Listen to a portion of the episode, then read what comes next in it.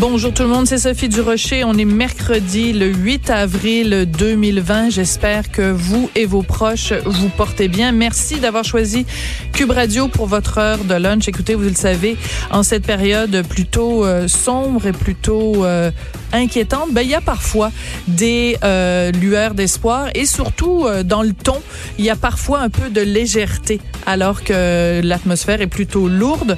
On l'a vu hier quand le premier ministre François Legault a répondu à cette petite fille qui voulait savoir si la fée des dents allait passer et que le premier ministre a pris le temps de lui répondre en lui disant oui, non seulement la fée des dents va pouvoir passer, mais euh, elle est immunisée contre la COVID-19. Et aujourd'hui, dans une vidéo, il a euh, précisé parce que la question était sur toutes les lèvres si le lapin de Pâques, aussi était couvert par cette immunité. Alors ça a fait sourire bien des gens et je vous avoue que de ces temps-ci on a besoin de petits sourires comme ça.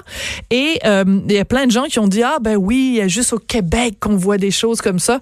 Ben il doit, on doit quand même euh, souci de vérité, rigueur, rigueur mentionner qu'il y a quand même plusieurs autres dirigeants à travers le monde, entre autres la première ministre de la Nouvelle-Zélande qui elle aussi avait fait une annonce tout à fait officielle pour annoncer aux enfants un petit peu partout euh, dans son pays que la fée des dents et le lapin de Pâques allaient pouvoir faire leur livraison comme d'habitude. Et parlant de gens qui croient dans la fée des dents, qui croient au lapin de Pâques et qui croient, qui sait, aux licornes, ben Bernie Sanders qui annonce met fin à sa campagne euh, électorale, donc euh, pour les démocrates, pour devenir président des États-Unis.